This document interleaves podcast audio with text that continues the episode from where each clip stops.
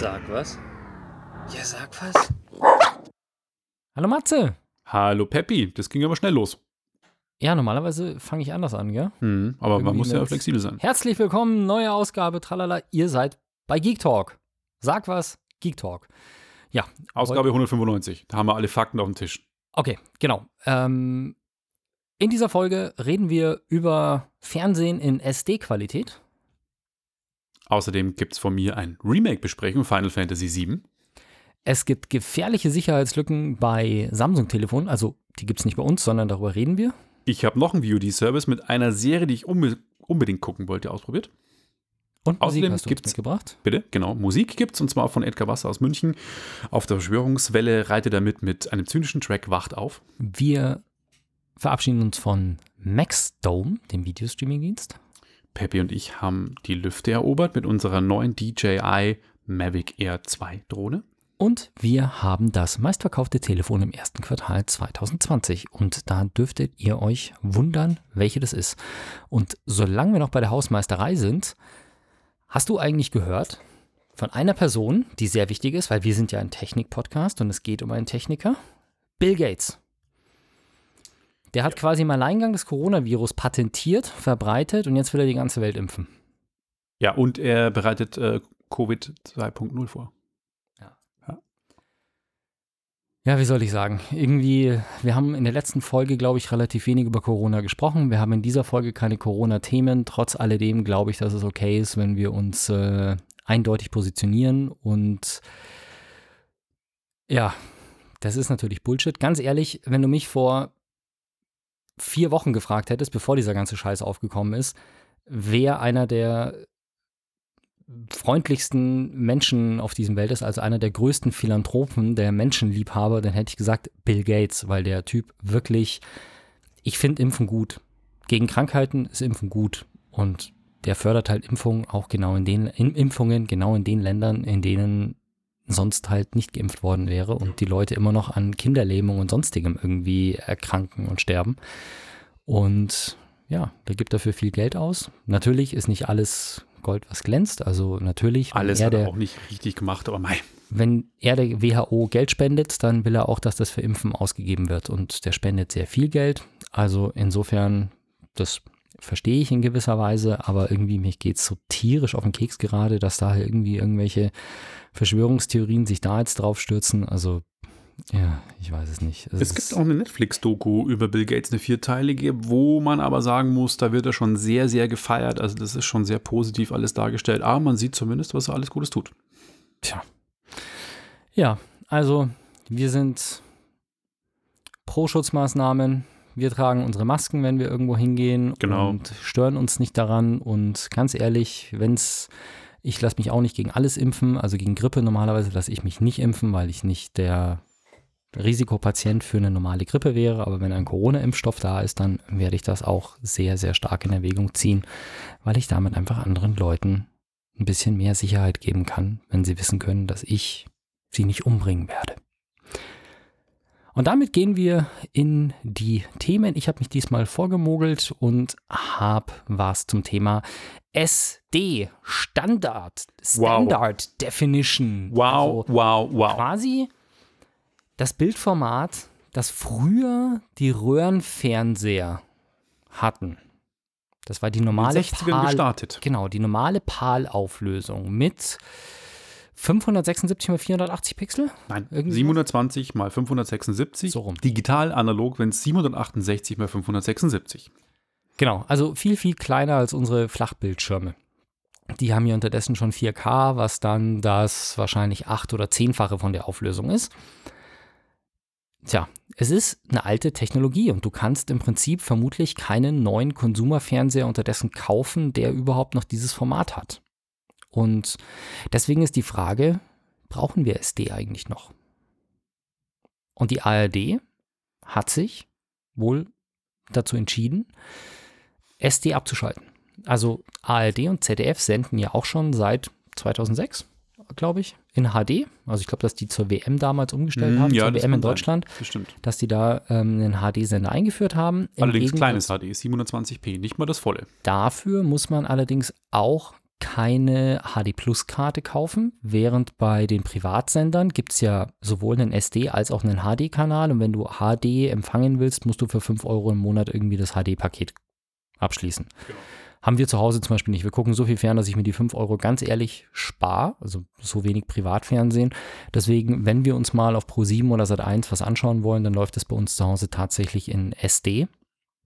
Ähm, die bei der ARD und bei der ZDF oder beim ZDF ist es eben nicht so. Die haben einen kostenlosen SD-Sender und einen kostenlosen HD-Sender. Das heißt, das erste und zweite laufen bei uns in HD. Und nachdem das anscheinend ganz gut angenommen wird, da hat sich jetzt die ARD entschieden, das SD-Signal wirklich abzuschalten. Also den Sender, der nur in Standardauflösung sendet, abzuschalten. Und das ZDF hat gesagt, nein, sie lassen beides weiterlaufen. Und das ist eine Sache, die mich so ein bisschen zum Überlegen gebracht hat. Und da bin ich sehr gespannt auf deine Meinung, weil du ja aus dem Bereich kommst, also aus dem Bereich Fernsehen, weil das öffentlich-rechtliche, ich bin ja mehr als du, glaube ich, beziehungsweise wir sind, glaube ich, beide davon, äh, beide der Meinung, dass die öffentlich-rechtlichen gute Sender sind, die man so haben sollte in einer Gesellschaft, nur über das Finanzierungsmodell. Genau. Da kann man diskutieren. Aber die Daseinsberechtigung von ARD und ZDF stellen wir, glaube ich, beide nicht wirklich in Frage. Nee. So grundsätzlich. Da bin ich jetzt aber dahin gekommen, dass ich mir gesagt habe, okay,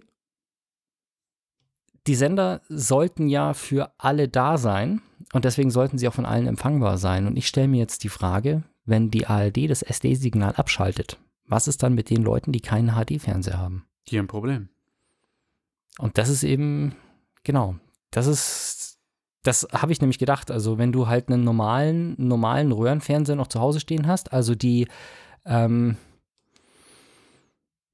85-jährige Oma, der 85-jährige Opa, der zu Hause ist, um den sich, wie es leider so oft vorkommt, seine Familie nicht mehr kümmert, der da noch den alten Röhrenfernseher stehen hat, der eben kein HD-Signal verarbeiten kann, der wird halt demnächst keine ARD mehr gucken können. Damit keine Tagesschau und das finde ich ist durchaus zum einen natürlich, weil ARD und ZDF von der Altersgruppe genau die Altersgruppe haben oder die Zielgruppe haben, die am ehesten kein HD hat, weil ich glaube, dass der Groß, je jünger die Altersgruppe wird, desto höher ist die Wahrscheinlichkeit, dass du einen HD-Fernseher hast. Das stimmt. Also da gehe ich mal davon aus, dass wenn du irgendwo noch Röhrenfernseher findest, ist es bei Leuten über 65. Das darf man aber auch nicht so sagen. Ich bin echt schockiert gewesen von meiner Frau, eine Freundin, die ist jünger, die ist Mitte 30 und die hat so einen Röhrenfernseher rumstehen gehabt, so einen SD-Röhrenfernseher. Wo ich echt völlig entsetzt in dieser Wohnung stand, dachte mir, was? Es gibt Leute, die legen nicht so viel Wert. Das heißt, wir sind natürlich in unseren Geek-Kreisen, klar, da ist immer das neueste 4K-Modell und HD sowieso. Aber ja, ich gebe dir recht, die größte, der größte Teil wird wirklich alte Leute sein, aber es gibt Leute, die einfach so sagen, ich brauche einen Fernseher, um mal Nachrichten zu gucken oder mal eine Serie. Da langt mir auch SD. Also ich glaube, es stehen noch mehrere Röhren drum, als man glaubt. Ich versuche parallel mal eine Zahl zu finden. genau, aber die, ähm, die Freundin, die du gerade ansprichst, mhm. die hat wahrscheinlich ein Handy und ein Tablet und wenn die die Tagesthemen gucken will, dann schaltet die halt den Livestream an oder guckt sie, zieht sie das sich in der, in der Mediathek. Was halt auch eine Sache ist, die wahrscheinlich äh, der 65 oder die 65 plus Person, die einen SD-Fernseher hat, nicht macht oder nicht hat. Und damit zwingst du jetzt einfach die Leute entweder sich einen Fernseher zu kaufen. Gut, die sind unterdessen günstig, aber Altersarmut ist in Deutschland eine Sache. Das heißt, auch nicht jeder Rentner hat jetzt mal eben, selbst wenn sie bloß 200 oder 300 Euro kosten, ein HD-fähiger Fernseher. Die hat vielleicht nicht einfach jeder so übrig, nur damit er Tagesschau gucken kann. Und deswegen, ähm, ja, ich mich persönlich tangiert es überhaupt nicht, weil ich gucke nicht ARD in SD. Wenn ich ARD und ZDF gucke im Live, dann schaue ich es in HD an, weil ich es empfangen kann weil es kostenlos ist und die meiste Zeit, die ich Serien aus dem öffentlich-rechtlichen konsumiere, konsumiere ich sie über die Mediathek. Insofern ist mir das völlig egal. Aber für einen Sender, der einen gewissen Staatsauftrag hat, finde ich persönlich, dass die Abschaltung des SD-Signals nicht unbedingt ein guter Schluss ist. Finde ich auch. Finde ich, bin ich auch skeptisch. Und ähm, wenn man, ich bin ja viel in High-End-Foren unterwegs, 4K News und was weiß ich, wie sie alle heißen, die so, ah, das kostet alles Geld und SD, das schleppen die mit, aber ich sehe das auch so. Und wenn ich hier, ich bin auf Satellitenempfang.info gerade parallel, mhm. um eine Zahl zu finden, was, wie viele Haushalte in Deutschland betroffen sind durch die SD-Abschaltung, die schätzen, von der anstehenden SD-Abschaltung knapp 10% der deutschen Haushalte betroffen sind. Ich weiß nicht, wie viele Haushalte in Deutschland wir haben, aber 10% finde ich eine hohe Zahl. Aber ich schätze, dass es gut 40 oder 50 Millionen sein werden, Haushalte. Dann wären es ja 4 Millionen Haushalte. Und das ist nicht wenig, finde ich. Ja, das könnten wir jetzt nochmal recherchieren, aber zumindest mal die Zahl 10% der Haushalte, also Ja. 10% der Bevölkerung, übertrage ich jetzt einfach mal. Das ist nicht wenig. Also ich, ja, 10% der Haushalte hätte ich jetzt vielleicht nicht so hoch geschätzt. Ich hätte es vielleicht jetzt auf 1, 2% geschätzt und das wäre mir schon zu viel gewesen. 10% Mhm. finde ich schon hart. Finde ich auch hart. Wie gesagt, äh, bitte versteht mich alle nicht falsch. Bei einem kommerziellen Sender, also wenn Pro7 sagt, nein, wir, wir machen das jetzt nicht mehr, wenn Sat1 das sagt oder RTL, dann wäre mir das egal. Das ist in dem Fall, es ist eine betriebswirtschaftliche Entscheidung. Das ist völlig in Ordnung. Nur beim öffentlich-rechtlichen Rundfunk, der einen Staatsauftrag hat, da muss ich ganz ehrlich sagen, ich bin ja sowieso jemand, der offen sagt, dass er gerne die Rundfunkgebühr bezahlt, auch wenn er es nicht ähm, so viel nutzt. Da finde ich aber allerdings den, den Schritt von ZDF, dass sie sagen, sie bleiben erstmal dabei, SD weiter auszuliefern, finde ich ehrlich gesagt richtig, weil wir einfach sonst eventuell Menschen, die sowieso schon abgehängt sind, sozial und finanziell, dadurch eventuell noch mehr abhängen.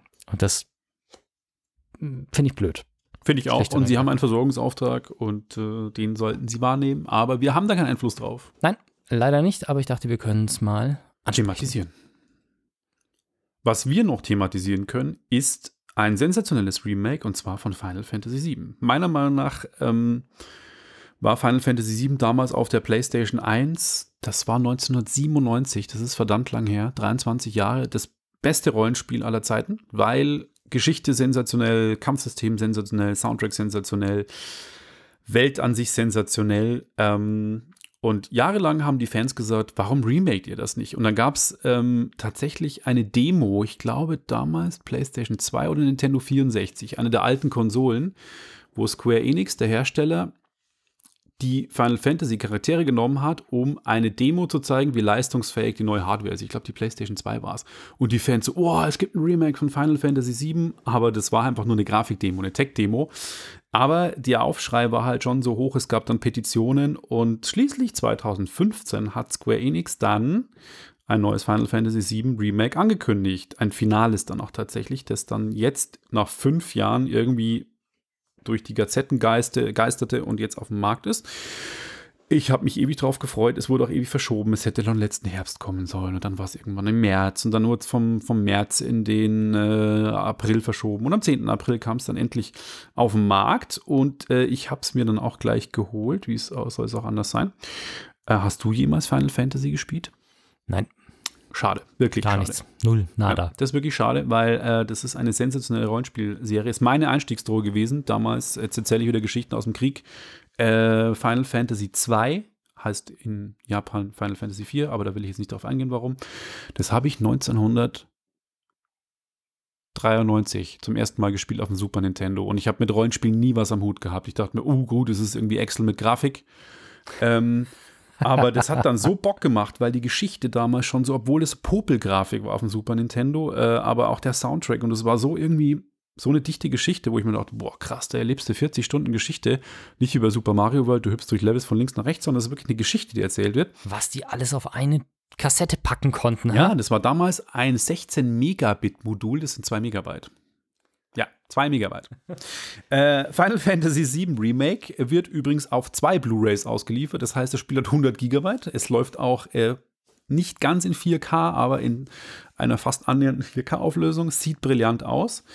Und ich kann schon verstehen, warum die äh, Kollegen von Square Enix ewig gebraucht haben, das Spiel zu veröffentlichen, weil es ist nicht nur, dass die Grafik der Hammer ist und der Soundtrack neu, sondern es ist ein komplett neues Spieldesign. Das heißt, die Welt von Final Fantasy VII ist noch da, die Charaktere und auch die Grundgeschichte. Aber ich sage jetzt mal, und das ist vielleicht, das ist kein Spoiler, aber die Geschichte ändert sich. Das heißt, auch Leute, die den alten Teil bis zum Erbrechen gespielt haben, weil es so gut war, werden noch neue Sequenzen erleben und auch Storywendungen, die sie so nicht kennen. Und da kommt jetzt aber auch gleich die Krux bei der Geschichte. Es ist nicht das komplette Spiel geremaked worden, sondern ursprünglich ist Final Fantasy VII so aufgebaut. Am Anfang spielt alles in einer fiktiven Stadt, die nennt sich Midgar. Und dann kommen die Charaktere aus der Stadt raus und können dann quasi auf der Welt, auf der kompletten Weltkugel mit ihrem Luftschiff rumreisen und dann dort weiterspielen. Leider, das Remake, weil es so aufwendig ist, endet mit der Story, als es aus Midgar rausgeht. Das heißt, man spielt ungefähr 40, wenn man alle Nebenquests macht, 40 Stunden. Ich habe 45 gebraucht. Ist gut unterhalten.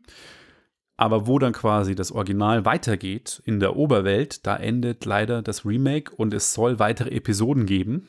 Also es ist schon so, dass es abschließt. Also man weiß schon, es ist eine abgeschlossene Geschichte, aber auch ein Cliffhanger dabei, dass man denkt, oh, jetzt will ich wissen, wie es weitergeht.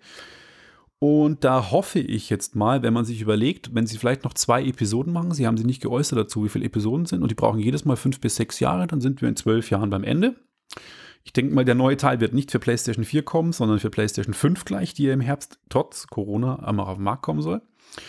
Und ähm, nicht nur das ist anders, sondern auch das Kampfsystem. Früher war es ja so typisches Rollenspielkampfsystem, man läuft über eine Karte, dann blendet um in den Kampfbildschirm und links stehen die Gegner, rechts stehen deine Charaktere und dann wählst du aus Fight, Magic, Item oder sonst irgendwas oder Mega-Zauber oder ein Also rundenbasiert. Genau, Runden.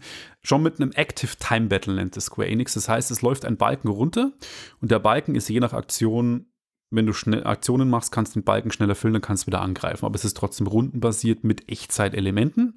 Final Fantasy VII Remake hat beides. Das heißt, entweder man steuert wirklich nur gibt Befehle oder man steuert aktiv den Charakter kann auch die Charaktere wechseln und läuft dann durch die Arena und klopft dann auch wirklich auf die Gegner ein. Man sieht die Gegner auch auf der Karte, läuft hin und klopft dann auch wirklich aktiv auf die Gegner ein. Also es ist ein Action-Rollenspiel. Und auch für Rollenspieler, die oder Spieler, die nicht jetzt so affin sind und sagen, okay, ich will mich jetzt hier mit Experience Points verkünsteln und äh, da noch was verteilen. Und hier, man kann seine Charaktere schon aufrüsten, auch die Waffen, aber das ist alles sehr leid. Also es ist schon ein sehr lineares Rollenspiel. Es gibt nach links und rechts nicht wirklich viel zu tun. Es gibt ein paar Nebenquests, aber grundsätzlich, manchmal hätte es ein bisschen mehr Rollenspiel sein können. Nicht so wie Xenoblade Chronicles 2, da kann man was sich ich mir gekauft habe, was ich einfach so nachdem ich mir das zweite 15 Minuten Video über das Kampfsystem angeschaut habe, ich immer noch kein Wort verstanden hatte, was die mir da erklären wollten, wo ich mir dann gedacht habe, mm, nein. Dann ist vielleicht Final Fantasy VII Remake ein Blick wert, weil das ist relativ schnell verstanden. Er hat Rollenspielelemente, aber es ist wirklich, naja, ich will es damit auch gar nicht runterspielen. Es ist trotzdem ein Rollenspiel und immer noch cool.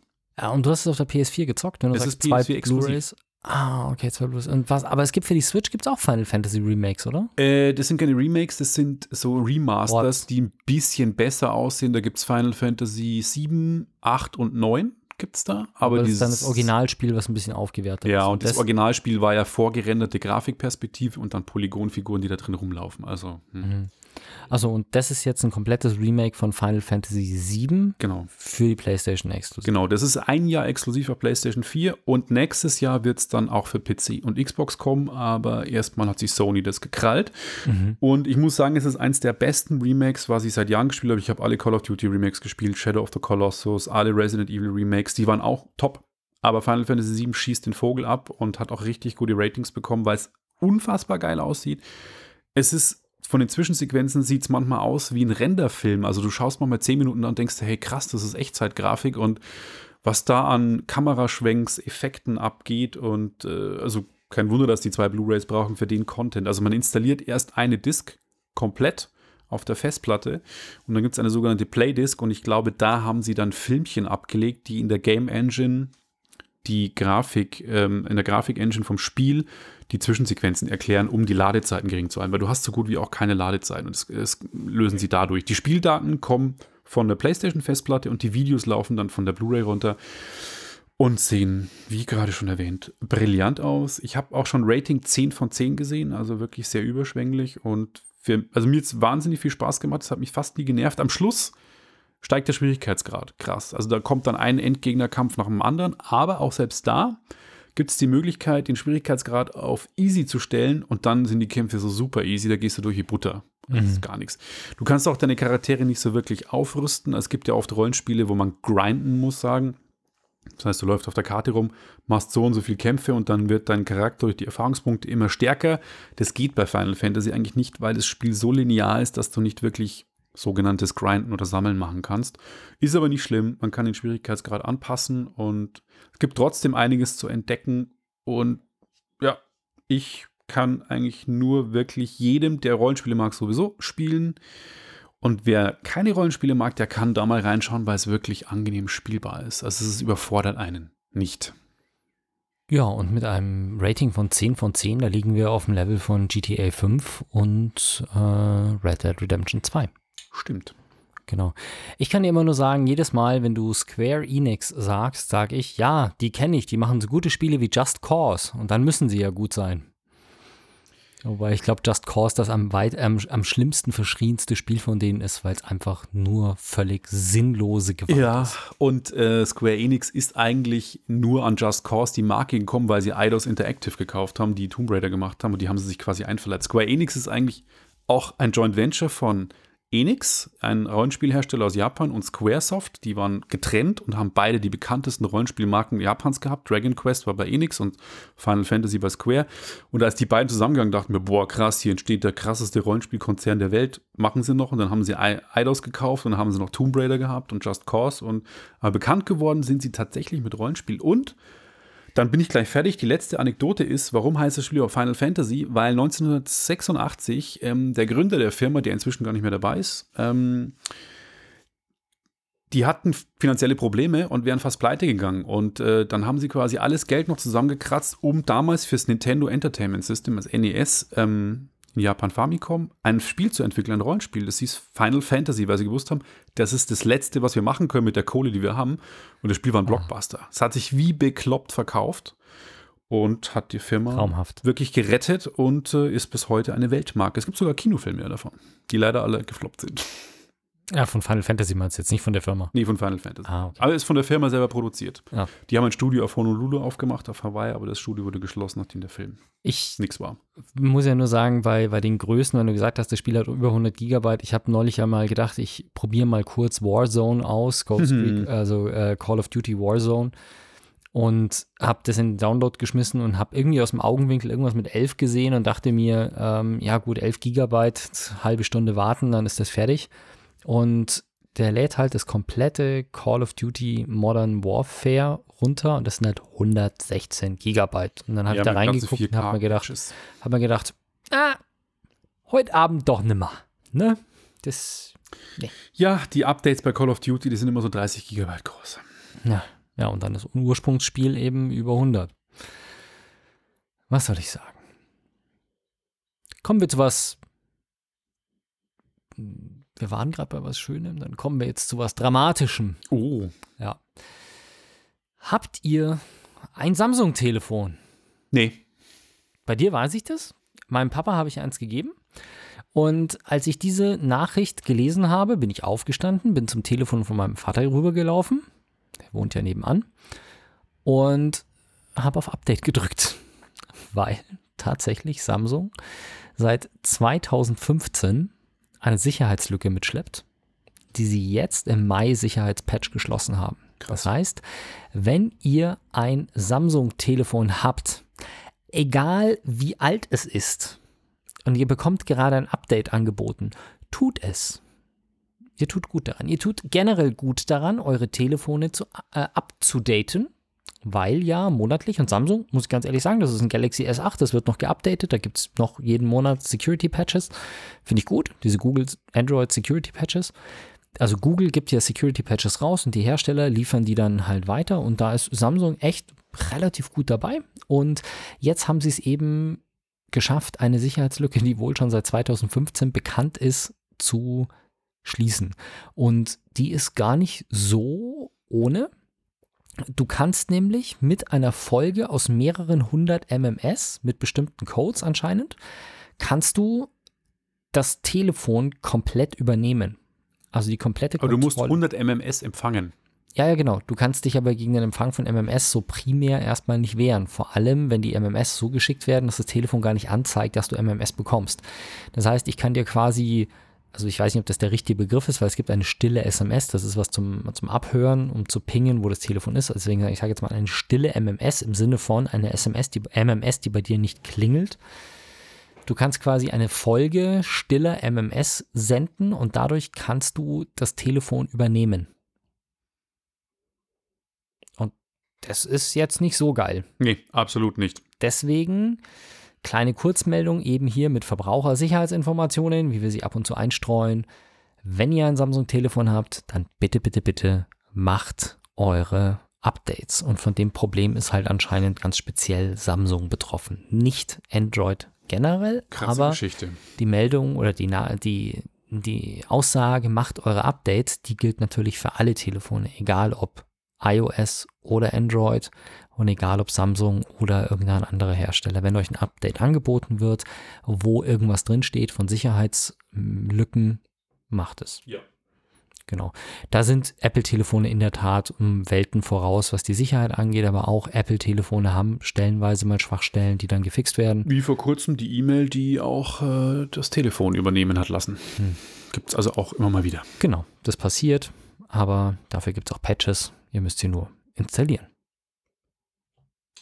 Ich habe noch einen Video-on-Demand-Dienst abonniert. Man kann es gar nicht glauben. Noch ein. diverse, es gibt ja auch so viele auf dem Markt und ich hätte nie gedacht, dass ich YouTube Premium abonnieren werde. Das ist äh, echt abgefahren. YouTube, Echt jetzt? Ja. YouTube hatte, der hieß 2018 noch YouTube Red, wurde dann umbenannt in YouTube Premium. Haben wir auch darüber berichtet, dass es Richtig. den gibt. Also das wissen alle Hörer. Dass Natürlich, es den das gibt, wissen alle. Und ähm, aber wer sollte es abonnieren? Und ich ganz ehrlich habe mir auch gedacht, warum soll ich YouTube Premium abonnieren oder Red? Was gibt's da, was ich gucken kann? Und hat mich nie gereizt. Ich hatte Netflix und Amazon und Sky und wie sie alle heißen. ja. Du kannst auf dem iPad, wenn du YouTube Premium hast, Im Hintergrund im Videos Hintergrund laufen lassen. Videos Wow. laufen Das lassen. hat mich mega genervt. Als Mich ich das auch. Premium abonniert habe, habe ich sofort diese Funktion abgestellt, weil so. ich keine. Mich nervt es tierisch, dass es permanent in der App Werbung kommt und wenn So. ich dann wegstreiche, also wenn ich sage, okay, ich will aus dem Video raus, dass das Video nicht weiterläuft, finde ich ein bisschen nervig. Ich würde aber kein Geld dafür ausgeben, aber dann kommt immer diese Meldung, ja, wir haben das Video gestoppt, weil du bist ja aus dem Fenster rausgegangen. Und mit YouTube Premium könntest du jetzt weitergucken hätten. Das ist, Äh. glaube ich, für die, die Leute, die Musik über YouTube gucken oder hören und die sagen, im Hintergrund läuft YouTube und ich habe mir eine Playlist zusammengestellt, wo, keine Ahnung, Elektro drin ist oder Hip-Hop oder sowas und dann spiele ich das im Hintergrund immer weiter ab und kann quasi was anderes machen. Ja, aber andere Leute haben Spotify und da geht es auch. Wurscht. Äh, ich habe ähm, im März gelesen, auf Spiegel Online einen Artikel über Serien, die man gucken muss und die nicht so bekannt sind. Und dann war tatsächlich Cobra Kai dabei. Cobra Kai ist der Clan, der Karate-Clan aus dem Film Karate Kid aus den 80ern. Ja, den kennt jeder. Also wer in den 80ern groß geworden ist, sowieso. Ralph Macchio, damals das Sexsymbol pur. Ein schmächtiger kleiner ähm, Typ, der so eine Föhnwelle hatte irgendwie und von Mr. Miyagi, seinem asiatischen äh, Sensei, trainiert wird. Und da gibt es einen bösen Clan, der nennt sich Cobra Kai, wo es so einen blonden Typen gibt namens Johnny. Und der macht ihm das Leben schwer. Die Bull Bullying sagt man ja äh, so im, im Englischen dazu, wenn man an der Schule quasi verprügelt und gehänselt wird. Ach, wie süß. Ich habe gerade ein Bild offen. Ralph Macchio, ja. ja. ja. Auf jeden Fall ähm, wusste ich, dass es Cobra Kai gibt. Es gab auch zwei Staffeln schon und es hat geheißen im Artikel, ey, man kann die Folgen umsonst gucken. Äh, ich starte hier mit meiner Frau, damals äh, März gerade Kind auf die Welt gekommen, eh viel Zeit gehabt. Äh, zwei Folgen und finden es richtig geil. Und zwar spielt die Geschichte von Cobra Kai 34 Jahre nach dem legendären ersten Teil von 1984 und da gab es ja so ein Turnier am Schluss und das hat ja, ich spoilere das jetzt mal, weil es echt fast Kulturgeschichte ist. Ein 40 Jahre alter Film ist kein Spoiler mehr. Ja. Ähm, wobei, Darth Vader ist äh, Luke Skywalkers Sohn. Was? Vater. Ja, äh, Vater. Und auf jeden Fall mh, ist es dann so, dass die Geschichte 34 Jahre danach spielt und das Turnier gewinnt halt eben Ralph Macchio. Und der Johnny, quasi dem sein Leben, der Karate-Typ, gegen den er gewinnt, der ist dann quasi, also Daniel LaRusso ist übrigens der Name von, äh, von Ralph Macchio in der Serie, der gewinnt das Turnier und Johnny, der das Turnier verliert von Cobra Kai, dem sein Leben verläuft halt nicht so geil. Und das ist dann wirklich total witzig, zynisch dargestellt, so im geilen 80s-Style. Daniel LaRusso, der das Turnier gewinnt, ist dann der erfolgreiche Typ in All Valley und hat ein, ist ein Autoverkäufer, hat mehrere Autoläden und verkauft halt Autos. Und der Verlierer aus dem Turnier von damals, Johnny, arbeitet als Hausmeister und ist halt der abgefuckte Typ halt einfach, der nichts auf die Reihe bekommt und gründet dann eine Karateschule. Trash. Ja, aber es ist wirklich witzig. Ich hätte das nie gedacht, weil es hat so geile Anspielungen immer Rückblenden auf die alten Filme. Und die beiden Originaldarsteller, also es sind die Originaldarsteller, also Ralph Macchio und auch der Darsteller von Johnny, wo heißt er denn? Äh, Moment, Moment, Moment. Ich finde es gerade nicht. Blöd. Wurscht. Ähm, das sind die Originaldarsteller und man erkennt sie auch in den Rückblenden. Dann immer denkt man, hey, das, die haben sich echt gar nicht so krass verändert, er sieht nicht so fertig aus. Und die beiden haben halt dann so eine Fehde und dann fängen sie, Cobra Kai wird neu gegründet und dann fängt er an zu trainieren, trainiert halt Schüler, kriegt dann einen Schüler irgendwie. Und dann sieht man quasi, dass Cobra Kai, die im alten Karate Kid wirklich das Feindbild waren. Es waren die Bösen, die Karate quasi zum Schlimmen missbraucht haben und Leute verprügelt haben. genau, zum Verbrühen. Genau. Ne? Aber im, im neuen geht es, zeigt es mal, dass eigentlich beide, also Daniel LaRusso und Johnny, beide so ein bisschen verkappte Charaktere sind und alles nicht so geil ist bei denen. Und es spitzt sich natürlich zu. Daniel LaRusso hat auch eine Familie und eine Tochter und der Johnny hat auch einen Sohn aus einer Ehe, die geschieden ist und äh, sein Sohn wird dann trainiert von Daniel. Also mehr möchte ich jetzt gar nicht spoilern. Es ist dann schon irgendwie so ein bisschen Highschool-Musical manchmal, aber nicht trashig und es hat so einen geilen Style und manchmal muss man auch wirklich so schmunzeln und auch so geile Sprüche, was der Johnny bringt. Ohne Scheiß. Also ich kann das wirklich nur sagen, ich fand die Serie sensationell und meine Frau hat gesagt, wow, es ist vorbei, wir brauchen die dritte Staffel und die ist ja schon angekündigt, die wurde letztes Jahr schon angekündigt, aber mit Corona wahrscheinlich jetzt verschoben, weil die Produktion nicht weitergeht. Ich würde dafür, ich habe einen Testmonat YouTube Premium genommen, ich habe natürlich nicht dafür bezahlt, normalerweise kostet es 15 Euro im Monat, wo ich mich auch frage, Wow. Leute, seid ihr noch ganz knusper? Das ist, da zahle ich fürs Ultra HD, es war auch Ultra HD, nicht HDR, aber Ultra HD. Aber bei Netflix zahle ich für absolut Premium mit Ultra HD und Dolby Atmos und Dolby Vision zahle ich auch 16 Euro oder 17. Äh, Finde ich YouTube Premium schon krass. Aber jetzt, ich verstehe es noch nicht ganz. Du hast anfänglich doch gesagt, dass Cobra Kai gratis ist auf YouTube. Ja, genau. Oder? Zwei Folgen. Und dann habe ich festgestellt, Mist. Ach, du darfst die andere nur Musik- zwei Folgen, für den Rest musst Du du kannst bezahlen. von der ersten Staffel zwei Folgen for free gucken und von der zweiten Staffel die erste. Da denke ich mir, ja toll, was bringt denn das? Und dann habe ich mir gedacht, Mist. Lockvogel-Angebot. Ja, wir mussten unbedingt weiterschauen, weil wir so angefixt waren. Und dann habe ich gesagt, hey, scheiß drauf, ich abonniere jetzt den Probemonat. Mach ich jetzt einfach. Und dann habe ich das auch gemacht und wir haben es natürlich weggebinged wie nix innerhalb von zwei Wochen. Ja, und dann habe ich mal geguckt, es gibt ja auf YouTube Premium sogar noch ein paar andere coole Shows, die auch gute Ratings haben. Ich hatte keine Zeit dann zu gucken, aber ich glaube, die haben gar nicht so schlechte Sendungen. Also Mhm. schlechte Serien. Teilweise eben die Originals auch, die es nur dort gibt.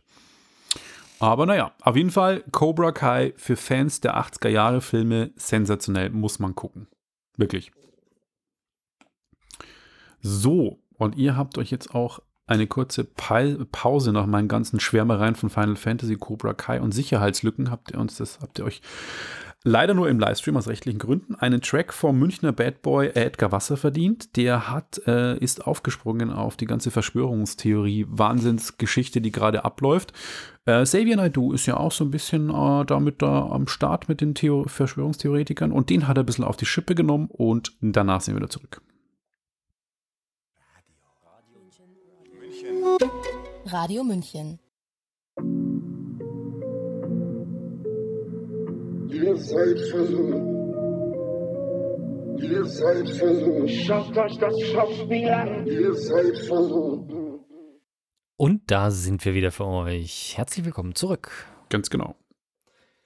Weißt du was? Ich bin ja froh über dieses, dass das ganze Thema Verschwörungstheorien und sowas jetzt, oder wie heißt es nicht wirklich, Verschwörungstheorie ist ja schon falsch, weil es im Prinzip schon zu viel Ernst in die Sache legt, sondern Verschwörungsgläubigkeit, so rum, Ja. dass das jetzt mehr in die Medien kommt. Und ich bin auch ganz froh, dass, der, dass Xavier Naidoo jetzt so ausrastet, weil es jetzt wenigstens mal alle mitbekommen. Also wenn schon lustigerweise heute meine Mutter zu mir sagt, dass sie das gar nicht erwartet hat von dem und so und dass, wenn selbst die jetzt irgendwie auf den Trichter kommt, dass der Typ einen an der Klatsche hat, da bin ich froh drüber, weil der Typ hat nicht erst seit zwei Monaten einen an der Klatsche. Nee, der hat hat seit fünf. Jahren einen an der Klatsche. Mhm. Und also es gibt das älteste Video, was ich von ihm kenne, das ist aus dem Sat 1 Frühstücksfernsehen. Das ist, glaube ich, um die fünf Jahre alt oder sowas. Es ist von 2014 oder 2015. Und schon damals, ähm, als er angesprochen wird auf das Thema, ob sie sich denn freuen, dass sie in einem Land leben, in dem musikalische Freiheit her oder wo künstlerische Freiheit herrscht und sowas und ob sie die Freiheit als Künstler besonders zu schätzen wissen, irgendwie sowas. Da fängt er dann an mit, ja, nein, wir sind ja nicht in einem freien Land, wir sind ja besetzt von den Amerikanern und es gibt ja keine Friedensverträge. Und der andere sagt ihm dann noch, ja, aber wir haben noch die 2 plus 4 Verträge. Und dann kommt dieses typische, ja, aber da steht nicht Friedensvertrag drüber, deswegen ist es kein Friedensvertrag, wo du wirklich denkst. Und das Video ist einfach alt. Und als das war, war mir schon klar, dass der Typ irgendwie Richtung Reichsbürgerecke tendiert. Und das ist halt eine Größenordnung, die ich nicht leiden kann. Und deswegen bin ich froh, dass die Leute jetzt mal wirklich breitflächig sehen, was das für ein Vollpfosten ist. Ja. Man kann es nicht anders sagen. Zusammen mit diversen anderen Idioten, muss ich jetzt leider sagen. Tja, heute sind wir aber am Schimpfen hier. Absolut. Hater.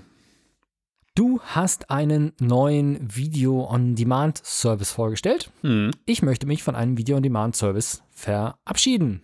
Nämlich dem, den wir beide, äh, wahrscheinlich hast du ihn mal ausprobiert, aber den, den ich noch nie ausprobiert habe und mit dem ich noch nie auch nur geliebäugelt habe, ihn auszuprobieren, nämlich Maxdome aus dem Hause Pro7 Sat1. Ich kenne auch niemanden, der diesen Video-Streaming-Service abonniert hatte, der nicht bei Pro7 war und ihn for free bekommen hat. Ich kenne niemanden, der es abonniert hat. Tja, also noch in diesem Sommer soll Maxdome nun den Betrieb einstellen. Allerdings nicht aus dem Grund, dass ihn niemand abonniert hat, sondern schlicht und ergreifend aus dem Grund, weil Pro7 ein ganzes Portfolio an Diensten hat. Es gibt 7TV, es gibt bei Sat1 wahrscheinlich auch irgendwas, wo man nochmal ähm, Sachen nach kostenpflichtig nachgucken kann. Und es gibt jetzt vor allem aus diesem Hause den neuen Videostreaming-Dienst Join. Du hast ja schon mal reingeschaut. Ja. Der ist, also Join ist werbefinanziert und Join Plus hat dann auch nochmal separat äh, Exclusives, die es nur dort gibt und Join Plus ist auch Und keine Werbung. kostenpflichtig und keine Werbung. Genau. Und mit diesen ganzen Marken, also einen Videostreaming-Dienst zu haben, Maxdome und dann noch Join, die sich in gewisser Weise überlagern oder auch nicht, das ist einfach eine Sache, die bei dem Kunden für zu viel Verwirrung sorgt. Und es ist nicht immer gut, wie soll ich sagen, es gibt bei, bei manchen Marken oder in manchen Märkten ist es durchaus sinnvoll, mit mehreren Marken als ein Unternehmen anzutreten. Ja. Im Videostreaming ist das anscheinend nicht der Fall, weil Pro7 Sat1 eben vielleicht auch einfach nicht genug Content hat, um damit 7TV, Maxdome und Join und Join Plus zu füllen. Und deswegen, es ist nicht so, dass Maxdome verschwindet, weil sie pleite sind, so wie es mit, wie hießen die damals, Watch Ever? Richtig. Genau. Watch Ever, Unternehmen. Watch Ever war, glaube ich, einfach das Problem, die haben nie Gewinn gemacht, die sind schlicht und ergreifend pleite gegangen und dementsprechend dann verschwunden vom Markt. So dürfte es bei Maxdome wirklich nicht sein, sondern bei Maxdome ist es einfach so, im, äh, im Zuge der Anpassung der Portfoliostrategie von Pro7 Sat1, sagen wir jetzt mal, wird der Dienst einfach verschmolzen mit dem neuen, hipperen, cooleren Angebot Join. Und ich denke mal, dass die Kunden, die Maxdome abonniert haben, falls es denn irgendjemanden gibt, der Maxdome abonniert hat, dass die dann entsprechend noch äh, drüber informiert werden und entsprechende Angebote bekommen, zu Join Plus zu wechseln.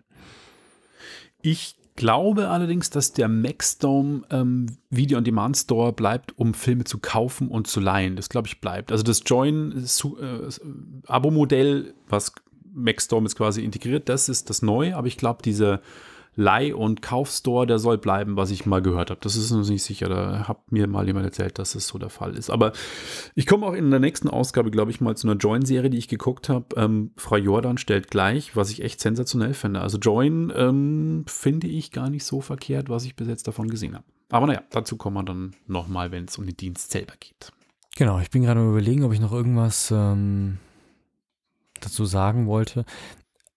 Ja, das Einzige, was mir eingefallen ist, ich kenne es vom tatsächlich von, von anderen Märkten, aber das, diese Mehrmarkenstrategien, aber das führt da jetzt an der Stelle zu weit. Und damit würde ich sagen, erheben wir uns mal in die Lüfte und begeben uns in die freie Natur. Aber nicht in Naturschutzgebiete, sondern in freie Natur außerhalb von Städten, außerhalb von Naturschutzgebieten Wo keine Menschen gefährdet werden können. und weit weg von Hochspannungsleitungen und Autobahnen Richtig. Und Und Militär und äh, Krankenhäusern. so. Um was geht's? Um Drohnen. Genau, Wie soll es anders sein? Du bist ja schon seit länger im Drohnengeschäft. 2017. Richtig. Ich Also- immer, ja.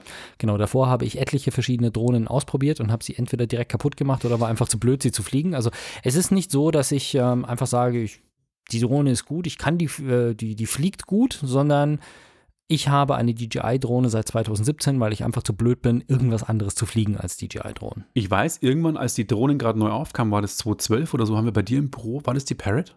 Das war eine Parrot, ja.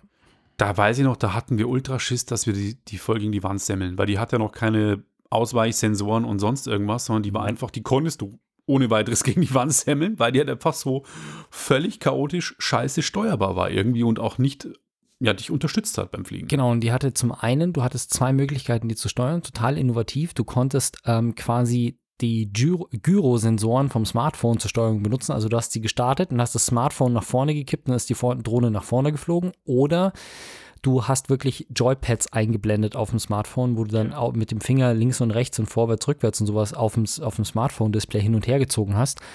Das Problem ist nur, dass die entweder kein GPS hatte oder es war nicht gut und die ist halt nicht stabil gestanden, sondern irgendwann, wenn die so stand und du hast gedacht, okay, ich bereite mich jetzt mal drauf vor, langsam mal irgendwelche Bewegungen zu machen, dann hast du deine Drohne angeschaut, dann hat die auf, ist die auf einmal abgedriftet zur Seite und dann denkst du, dir. Scheiße, die driftet gerade in Richtung dieses Autos. Schnell, schnell. Und aus der Erfahrung kann ich sagen, wenn du eine Drohne steuerst und du machst schnell, schnell irgendwelche Bewegungen, ist es nicht gut. Das stimmt. Man muss schon ein bisschen Fein, Feingefühl haben. Ich war bei Drohnen immer skeptisch. Es waren mehrere Gründe. Es waren, also vor allem muss ich sagen, waren es die ganzen rechtlichen Auflagen, die ich absolut verstehen kann, weil es halt so viele Chaoten gibt, die an Flughäfen fliegen oder irgendwelche Leute fotografieren oder Leute jagen oder über Leuten fliegen und die dann abschmieren lassen, die Leute erschlagen werden und was weiß ich.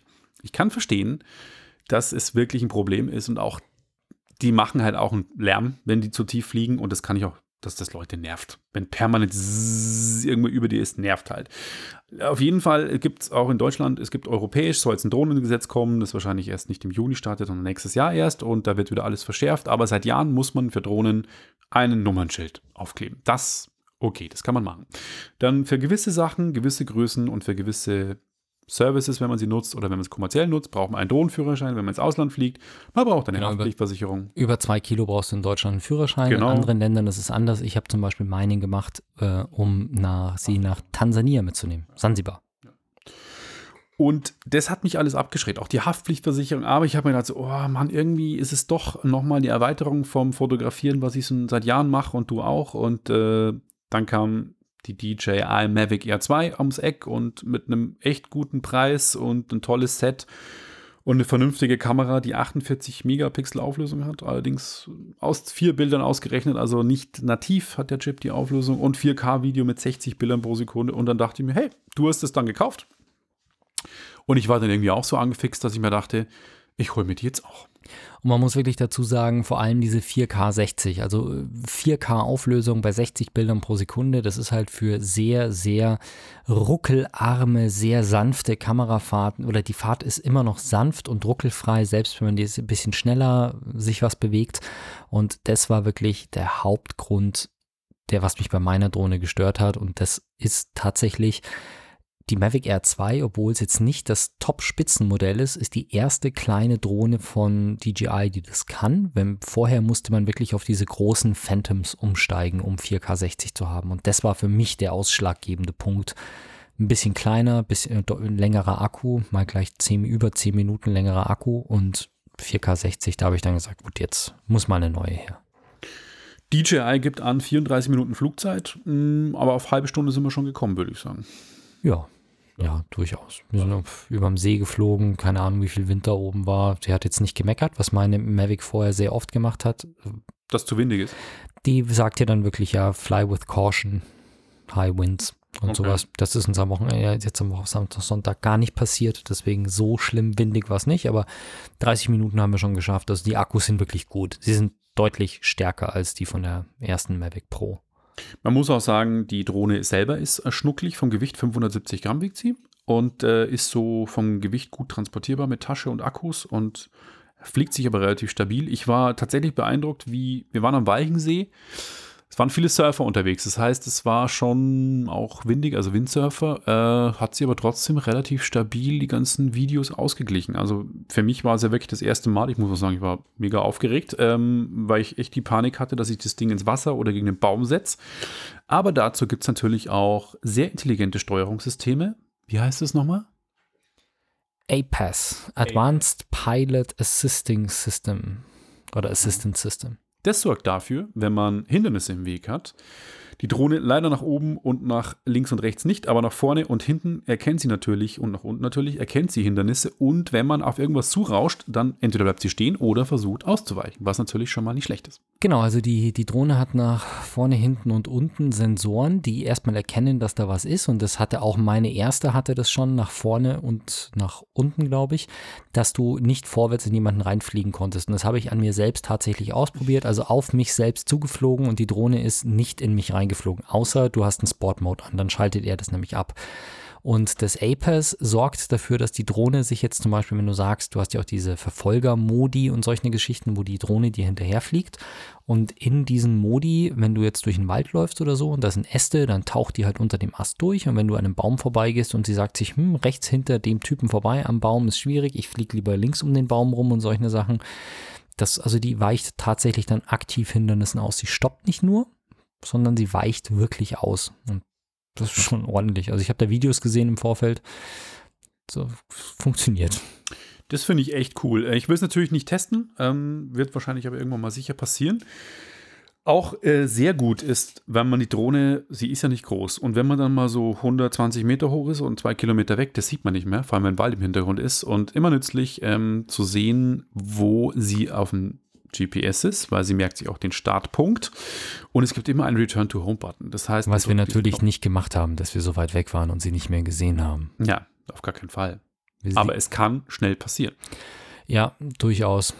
Also es ist wirklich eine Sache, wo du sie gerade noch siehst und dann guckst du mal kurz weg und findest sie dann nicht mehr. Weil wenn das Ding vor dir wegfliegt und du behältst sie im Blick, ist es immer was anderes, als wenn du dann wegguckst und sie dann wiederfinden willst. Man guckt ja auch aufs Display und in dem Moment, wo du aufs Display guckst, verlierst du halt natürlich logischerweise die Drohne aus den Augen, aber wir waren ja zu zweit, eigentlich einer hat die Drohne immer verfolgt und der andere hat halt durchs Display geguckt und ähm, ja, die, die App von DJI, die Fly-App, zeigt eigentlich auch flüssig ein sehr hochauflösendes Bild an, so dass man auch wirklich beurteilen kann, was man gerade sieht und was man filmt. Und dann drückt man auf Record und schon macht man schöne Manöver, die sogenannten Quickshots, wo man dann total funky Videoeffekte rausziehen kann, wie die Kamera fliegt von einem markierten Ziel weg, zieht quasi in eine Supertotale auf macht in der, in der Luft eine Panorama-Shot und macht dann eine Small World-Kugel draus und stitcht das Ganze und rendert das Ganze zu einem fertigen Video zusammen. Sieht witzig aus.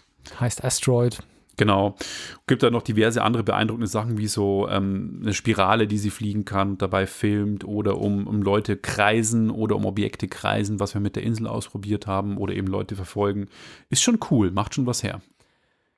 Ja, auf jeden Fall. Also das ist, ähm, das sind schöne Sachen dabei. Die gehen natürlich leider nur in Full HD Auflösung und nicht in der 4K Auflösung. Das war bei meiner alten auch schon so. Aber ganz ehrlich, wir haben, als ich in Spanien war, habe ich mal ein, zwei Videos veröffentlicht und darauf hat mich ein Musiker angesprochen, der gesagt hat, hey, ist ja cool, was du da so machst. Und dann irgendwann habe ich ihm nochmal geschrieben oder habe ich dann zwei Wochen später nochmal was veröffentlicht. Dann hat er gesagt, was, bist du immer noch in Spanien? Sag ich, ja, klar, schon, ich bin hier länger. Dann sagt er, boah, cool, können wir uns mal treffen. Er braucht noch Material für ein Video, für ein, also für ein, für ein Musikvideo und so. Und da sind wir halt nochmal in die Sierra Nevada gefahren und da haben wir dann halt auch von ihm, der stand dann an so einer Kante vorne und ich habe halt dann so eine Helix um ihn rumfliegen lassen und eine Helix ist halt im Prinzip echt fies zu fliegen, weil die Drohne fliegt quasi gegen den Uhrzeigersinn oder im Uhrzeigersinn um die Person rum und allein im Uhrzeigersinn perfekt ausgerichtet auf ein Ziel zu fliegen ist schon schwierig, weil du ja auf der einen Seite nach links fliegen musst und auf der anderen Seite die Drohne aber rechts gegendrehen musst damit sie immer die Position hält. Und dann steigt die Helix aber gleichzeitig noch und vergrößert den Radius. Das heißt, du musst quasi nach links fliegen, nach links und hinten fliegen, dabei aber auch noch die Höhe steigern und die Drohne immer so drehen, dass sie immer zum, zur Mitte ausgerichtet ist. Das heißt, du hast quasi vier, Dreh, vier in vier Achsen eine Bewegung. Krass. Ja, musst du schon steuern können. Also musst du auch sehr viel Feingefühl haben. Ja, und so ist es halt einfach, ich kann es perfekt. Also ähm, ich gehe dahin, drücke aufs Display, sag, mach eine Helix und dann läuft es. Wow. Deswegen bist du auch der meistgebuchteste Drohnenpilot im Filmbusiness in Deutschland. Ja, es gibt ja tatsächlich ähm, der, den, den Job von Drohnenpiloten, der wirklich also ich meine jetzt nicht den Militärdrohnenpiloten, den gibt es natürlich auch, sondern den Drohnenpiloten, der nur Fotos und Videos macht, die beim Film arbeiten oder bei Mhm. Industriefilmen und Musikvideos, die wirklich das so gut drauf haben, dass die solche Manöver vielleicht auch aus der Hand fliegen Mit können. Sicherheit. Und äh, das ist halt schon, wenn du das kannst, also mich hat es angefixt, ich hätte Bock, mich da wirklich einzuarbeiten, aber du musst halt, und da kommen wir zum Sicherheitsaspekt, immer gucken, wo darf ich fliegen, störe ich wirklich niemanden. Ähm, ja, das ist schon so ein Thema. Also in München ist es schwierig, sowas zu fliegen, In ohne München, dass ja. man jemanden wirklich stört und äh, illegal unterwegs ist. Das muss man sehr, sehr aufpassen. Das Lustige an der Sache ist halt einfach, dass das Video, was ich ihm zur Verfügung gestellt habe für sein Musikvideo, das ist halt einfach eine Aufnahme, die schaut gut aus. Gut, die ist nur HD und nicht 4K, aber die schaut verdammt gut aus, die schaut verdammt professionell aus und vor 15 Jahren hättest du dafür ein Heli gebraucht. Schlicht und ergreifend. Und das machst du halt jetzt mit einer Drohne für um die 1000 Euro. Und ich meine, die, die Mavic Air kostet alleine unter 1000 Euro, die kostet nur mit Zubehör eben, also mit dem Fly More Package, was empfehlenswert ist, dann kostet sie ein bisschen über 1000, aber das ist schon gewaltig. Lustigerweise, ich musste gerade an eine Geschichte denken, die mir ein Bekannter erzählt hat, die sind im eher ländlichen Raum und er hat gesagt, ja, da hat ein, ein großer Bauunternehmer aus der Nähe, hat sich irgendwie eine Drohne gekauft, aber halt so ein amtliches großes Ding. So, Mhm. so richtig Octacopter im Preisklasse jenseits der 20.000 Euro, so für Baustellenvermessung und solche Späße. Ich glaube, der hat sie einmal fliegen lassen. Dann ist die Verbindung abgerissen und es ist bekannt, dass da draußen eine, ich glaube, es ist eine Abhörstation von den Amis. Also eher so CIA-Standort, so in der Größenordnung. Es ist auf Okay. jeden Fall eine militärische Abhöreinrichtung anscheinend oder sowas. Auf jeden Fall eine ausländische Abhöreinrichtung, also von den USA. Ob da jetzt der CIA sitzt oder Militärgeheimdienst, was auch immer. Aber der ist da anscheinend ein bisschen zu nah rangekommen beim Jungfernflug und dann ist die Verbindung abgerissen und die Drohne wurde nie wieder gesehen Ja, die haben sie abgeschossen. und verschwinden lassen. Ja. Also nicht irgendwie so runtergeholt und sie lag kaputt im Feld, sondern sie war weg. Ja, die wurde wahrscheinlich zerstört, weil alle Aufnahmen und sonst irgendwas. Ja, das kann ich mir schon vorstellen. Ja. Das ist ähm, bei der Mavic Air 2, äh, bei nach 11 Sekunden, wenn die Verbindung zur Fernbedienung abreißt, dann kommt sie schön brav wie ein Hund zurück an den Startpunkt, den sie sich hoffentlich gut gemerkt hat. Und ähm, ganz ehrlich, mir ist es bei meiner Mavic mal passiert. Also ich bin halt geflogen, auch über, über Meer und äh, schaue der Drohne so hinterher und gucke aufs Display und sehe auf einmal, dass das Bild grau ist. Also ich habe die letzte Einstellung gesehen, dass es grau ist und dass es nicht mehr in Farbe ist, sondern grau und das bedeutet, er hat keine Verbindung mehr. Und normalerweise generiert sich das relativ schnell wieder. Und dann passierte aber nichts. Und dann stand ich da, habe wieder nach oben geschaut, in den Himmel, übers Meer, habe die Drohne natürlich nicht wiedergefunden optisch und habe mir gedacht, ja gut, jetzt ist sie vielleicht weg. Und dann habe ich mich halt gedreht im Kreis und die Antennen rauf und runter und hier und da und ähm, dann irgendwann habe ich gedacht, okay, jetzt ist auch schon wurscht. Dann habe ich die Fernbedienung ausgeschalten, habe die Fernbedienung wieder eingeschalten und prompt hat sie angefangen zu piepsen, was bedeutet, Drohne befindet sich im, äh, also wenn sie, wenn man die Come-Home-Funktion macht, dann macht sie piep, piep, in so nerviges Piepen in gewissen Abständen. Und dann war sie gerade schon auf dem Heimweg, das mich sehr gefreut hat. Das glaube ich. Ist in Deutschland übrigens meldepflichtig, solche Geschichten. Also wenn die Verbindung zur Fernbedienung abreißt, musst du das, glaube ich, melden. Mhm, krass. War aber nicht in Deutschland, war in Estland. Also das war in Estland im Hafen. Okay. Auf jeden Fall, ich werde es weitermachen. Ich hoffe, wir können es auch nochmal zusammen machen, weil es schon irgendwie richtig Bock macht und danach dann auch seine, seine Aufnahmen zu sichten und anzugucken. Und ich bin auch positiv überrascht von, von der Videoqualität gewesen. Es sieht schon richtig gut auch, auch die Panoram- Panorama-Bildfunktion. Ähm, macht einen echt einen tollen Job für das Geld. Und wie du es schon gesagt hast, also früher hast du für solche Aufnahmen wahnsinnig viel Geld. Auch teilweise musstest du Kran mieten, wenn du nur eine kleine Kamerafahrt von 20 Metern nach unten machen wolltest, hast einen Kran genommen, das machst du jetzt mit einer Drohne. Oder du machst Aufnahmen, du fährst mit einem Motorrad hinterher oder einem Rennradfahrer oder einem Rennwagen. Das kannst du jetzt alles mit Drohnen machen, die auch super schnell unterwegs sind. Ich meine, 68 km/h, das sind 12 Meter pro Sekunde. Ähm, Wahnsinn, was mit der Technik möglich ist. Und äh, ich, das ist jetzt schon für den Preis wahrscheinlich das State of the Art, aber da bin ich mal gespannt, was die nächsten Jahre noch kommt. Auf jeden Fall, ja. Und äh, zusammenfassend aus meiner Sicht, der schon länger Drohne fliegt, muss ich ganz ehrlich sagen, ich hatte jetzt vor allem in Spanien eben auch meine Mavic Pro dabei. Ich bin öfter mal geflogen und ich habe mich beim Bearbeiten eigentlich jedes Mal wieder geärgert, weil ich per se 4K schießen möchte und 4K nur in 30 Frames schießen kann und dabei jedes Mal irgendwelche Überdrehungen, irgendwelche Ruckler drin hatte die mir nicht gefallen haben und ich dann enttäuscht war vom Videomaterial und ich habe jetzt das Material vom ersten Flug angeschaut und ich war hellauf begeistert von der gesteigerten Videoqualität, von den 4K 60 Bildern, die waren einfach smooth und flüssig und schön.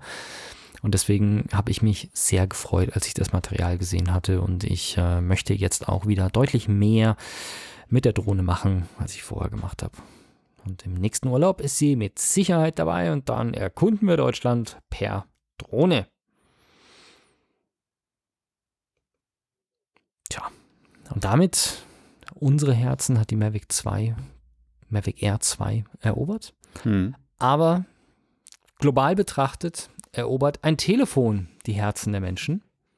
Und was denkst du, welches es ist? Das meistverkaufte Telefon mit über 6 Millionen verkauften Einheiten im ersten Quartal 2020. Tipp auf einen Hersteller. Also, ähm, puh, Samsung? Ja. Die Top-Handy-Verkäufer sind ja so Firmen wie Samsung. Ich glaube, Samsung ist auf Platz 1. Die verkaufen die meisten Handys aus Südkoreaner, Samsung. Danach folgt ein chinesischer Hersteller. Wenn mich nicht alles täuscht, ist es Xiaomi, Hm, ja, das kann die der zweitgrößte Hersteller sind. Und Dann, Huawei? Äh, ich weiß nicht, ob Platz 3 an Huawei oder an Apple geht, aber ich glaube, es ist noch Apple und Huawei ist äh, am Aufholen oder andersrum. Apple ist unterdessen überholt, also Apple ist nicht mehr auf Platz 2. Die haben ja früher immer mit Samsung sich abgewechselt um den ersten Platz. Die sind unterdessen eher so Richtung Platz 3 oder 4. Und tatsächlich hat Samsung nicht nur die insgesamt meisten Handys verkauft, sondern eben auch das Einzelhandy, das am meisten verkauft worden ist. Und zwar, du kennst dich mit Samsung-Handys noch weniger aus als ich, oder? Was die Marken, äh, was die Grö, die, die Produkte angeht. Die haben Bezeichnungen äh, AS äh, Note, genau, es gibt immer das ganz was große. weiß ich. Es gibt immer das ganz große, das ist so wie das äh, das? Plus-Modell von, vom iPhone, das ist das Note, wobei das, nee, kann man so nicht sagen, das Note zeichnet sich dadurch aus, dass das Note einen Stift drin hat. Also das Note hat immer einen ausziehbaren Stift, mit dem man verschiedene Sachen machen kann, so ein Stylus halt. Die Galaxy S sind die Top-Telefone und die gibt es immer als Galaxy S und Galaxy S Plus. Das Plus ist dann fast so groß wie das Note, hat aber keinen Stift. Mhm. Und es gibt die Mittelklasse-Telefone, die A-Serie. Und da ist es tatsächlich so, dass Samsung Galaxy A51 ist das meistverkaufte Telefon der Welt im ersten Quartal 2020. Also nicht irgendwie ein Top-Notch-Telefon aus der ähm, Flaggschiff, aus dem Flaggschiffbereich, sondern ein Mittelklasse-Handy, das bei uns so, ich glaube, um die 350 bis 400 Euro liegt. Und ja, das hat sich weltweit einfach am besten verkauft.